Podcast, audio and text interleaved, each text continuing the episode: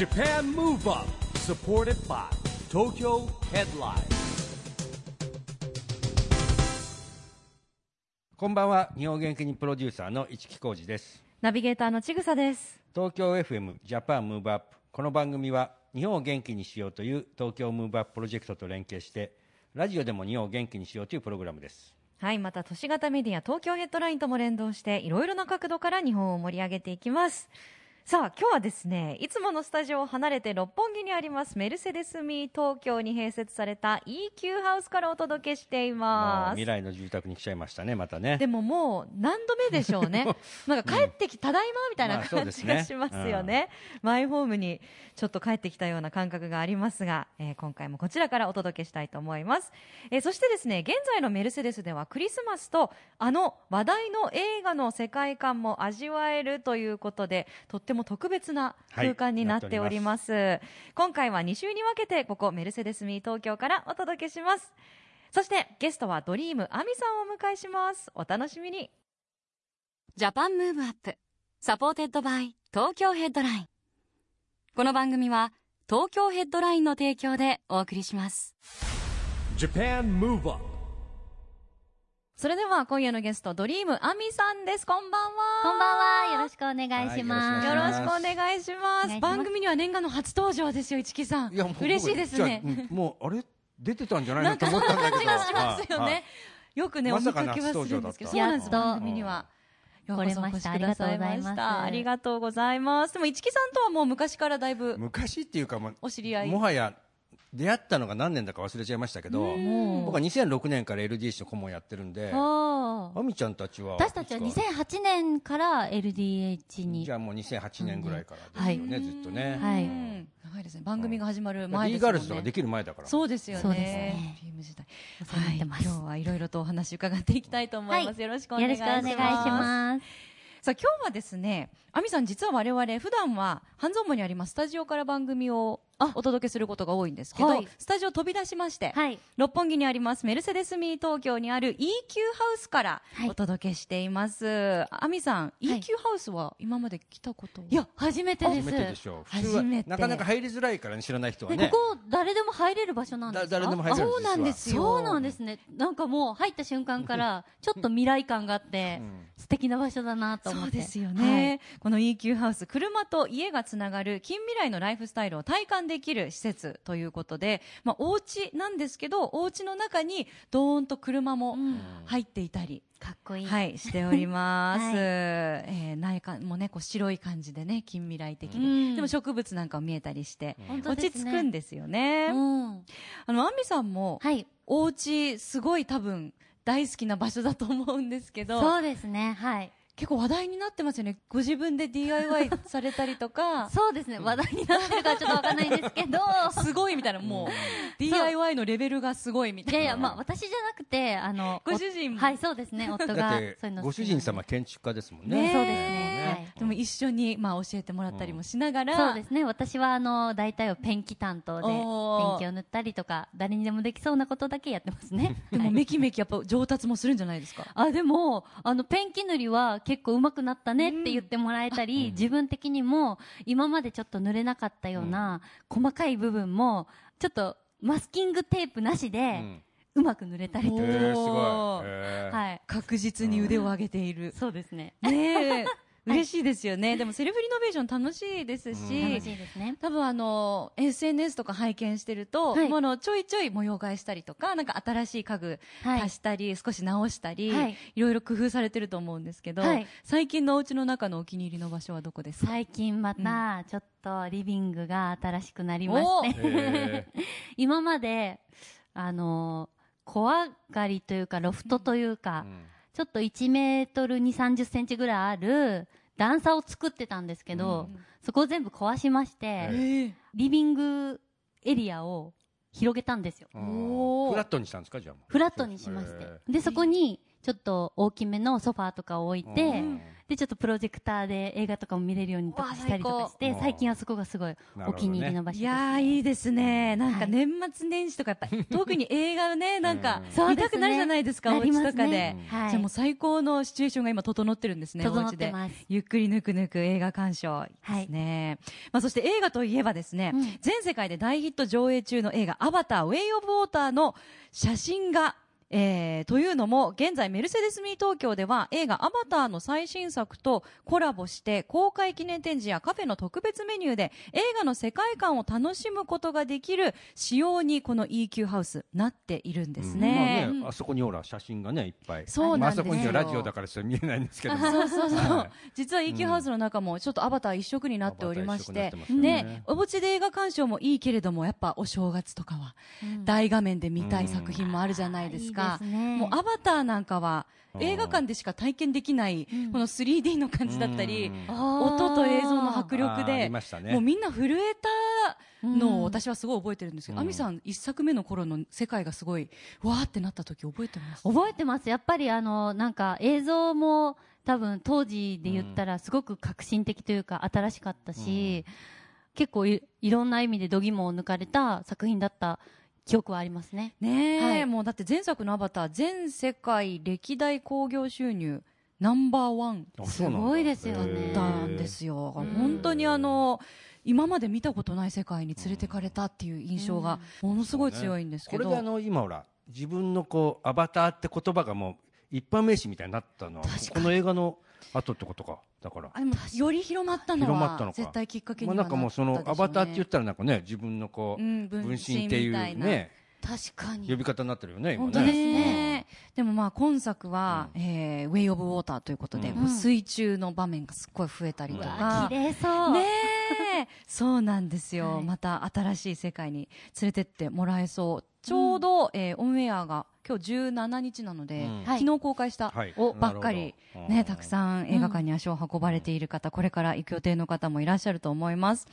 そして、まあ、映画といえば、アミさんも、はいディズニー映画ズートピアでは、日本語主題歌と吹き替えも担当されました。はい。させていただきました。すごいね声優までやっちゃったんですそうねもうねしかもあの、やった役が、はいポップスターみたいな、そうですね歌手の、はい。すごい素敵な役で、はいぴったりだった印象あ、が。本当ですか？いやもう、それまで、やっぱり吹き替えとか、うんあの、やったことなかったので、本当にこれで合ってるのかな、どうなのかなっていう感じで、初挑戦させてもらったんですけど、本当にいい経験させてもらったなと思いますね。大変だったこととかありましたか？大変だったのは、やっぱりあの、本国の方の作品がもうすでにあって、それに合わせて、なんだろう、言ったりだとか、声の声色っていうんですか、うん。そういうのも、本国の方の吹き替えの方にちょっと寄せてくださいって言われたりだとかして、難しい。それが結構難しかったですね。うんなんか役作りプラス、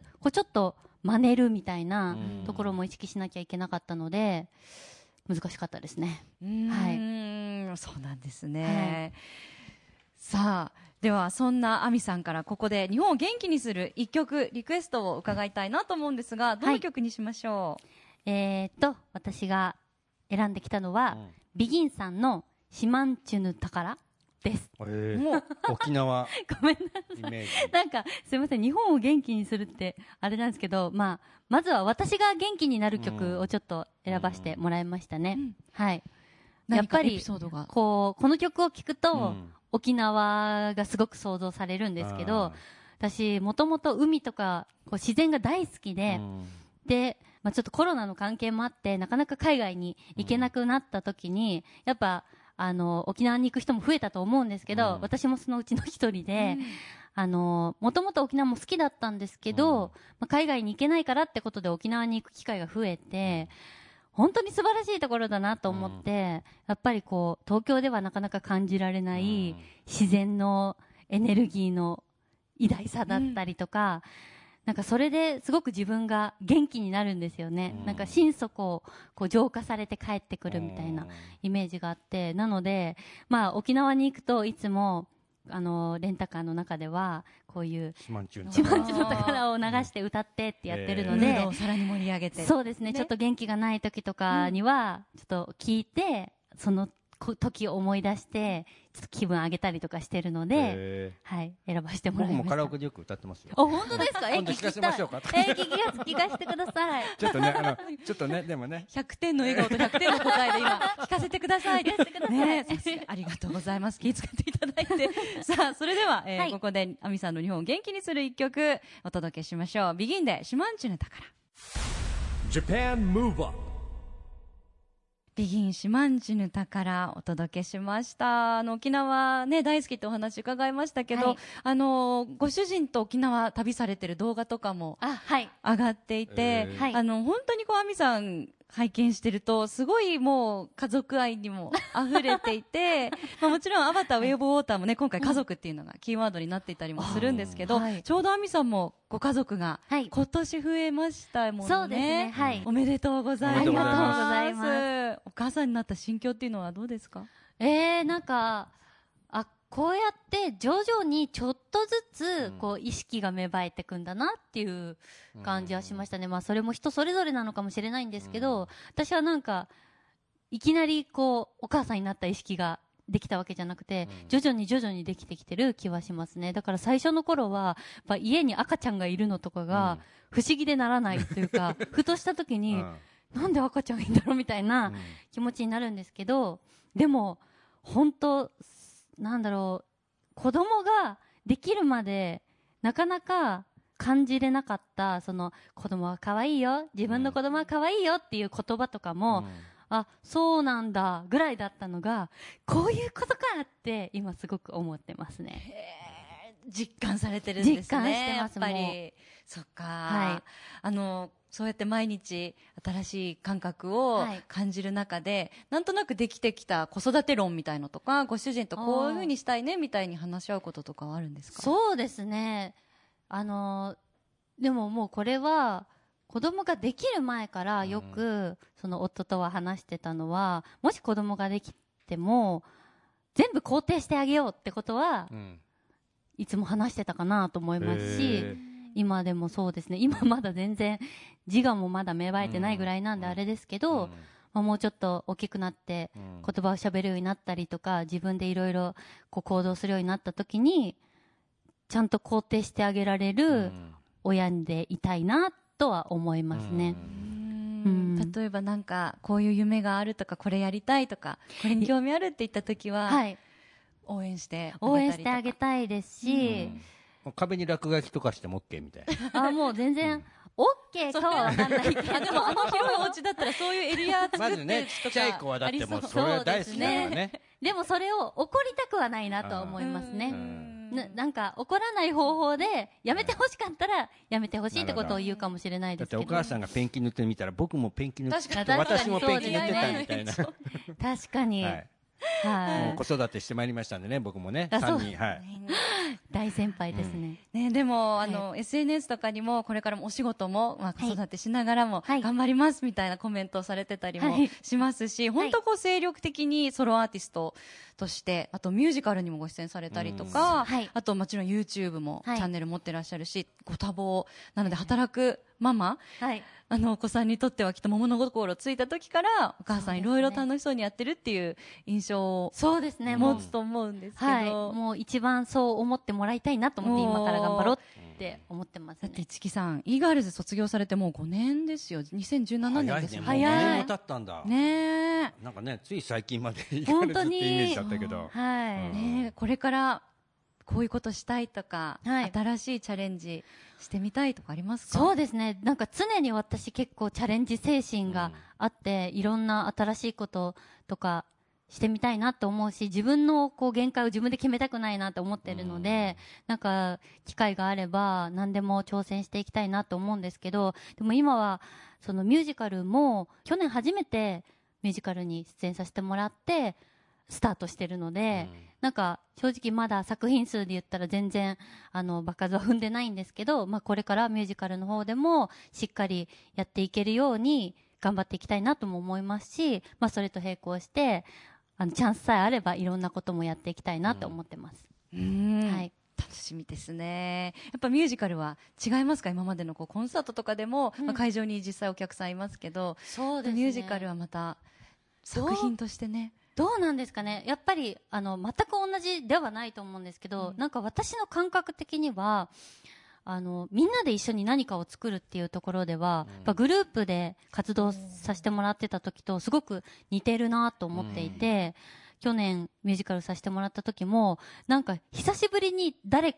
かこうチームで一つのものを作るってことを経験してあやっぱこれが私は好きだってすごい思いました。なんかしばらくソロで一人でやってて一人でステージに立つことが多かったんですけど、なんかこうちょっとぽっかり穴開いたところをミュージカルが埋めてくれたみたいな感覚がすごくあって、まあ、小さい頃からこう集団でいろいろややらせてもらってたところもあってやっぱそういうみんなで何かを作るっていうのが自分には合ってるしそこに喜びをすごく感じれるんだなっていうのを改めて感じましたね。はい。うんチームプレーの方なんですねそうですね。はい。まあね、イーガールズだってあんな大人数いて、年長者の方でしょ？だってね。そうですねこうね、亜美さんのこう笑顔でね、なんか人がたくさん集まってくるのもすごいわかるし、ね、やっぱ人がお好きで、はいだからこう人も亜美さんのことが好きなんだなっていうのが、石木さんやっぱ伝わってきますよね。そうですね。うんありがとうございます。まだまだお話伺いたいんですが、はい今週はここまででございます。お早いえー次回もドリーム亜美さんに引き続きご出演いただきますので、亜美さんよろしくお願いします。よろしくお願いしますどうもありがとうございました。ありがとうございました。Japan Move Up, ここで都市型メディア東京ヘッドラインからのお知らせです。東京ヘッドラインのウェブサイトでは、ウェブサイト限定のオリジナル記事が大幅に増加しています。最近の人気記事は、吉沢亮、来年は長期休暇を取りたい。躍進の1年を振り返り、来年の抱負を語る。池袋エリア初出店。西武池袋本店にエステプロラボ期間限定ショップがオープン。アバター続編公開記念展示を六本木で開催。最新技術で自然との共存美を体現する幻想スポット登場。教えてアイスクリーム、冬のショッピングで出会った宝物などがよく読まれていました。その他にもたくさんの記事が毎日更新されていますので、ぜひ東京ヘッドラインウェブをチェックしてくださいね。ということで今日はメルセデスミー東京からドリームアミさんとお送りしました。は僕もね、あみちゃん久しぶりなんだよね、実は。あ、そうなんだあやちゃんはしょっちゅうね、番組とか松原で会ってますけど、あみちゃん久しぶりでした。元気でしたね。笑顔がね、すはいごい元気もらえますよね。来週はアミさんの車にまつわるお話なんかも聞いていきたいと思います。えー来週もお届けしますのでお楽しみに。さあ、ジャパンムーブアップ、そろそろお別れのお時間です。次回も元気のヒントたくさん見つけていきましょう。はい。これからもみんなで知恵を出し合って、日本、そして世界をつなげて、地球を元気にしていきましょう。ジャパンムーブアップ、お相手は市木浩二と、ちぐさでした。この後も東京 FM の番組でお楽しみください。それではまた、来週 Japan Move Up supported by Tokyo Headline この番組は東京ヘッドラインの提供でお送りしました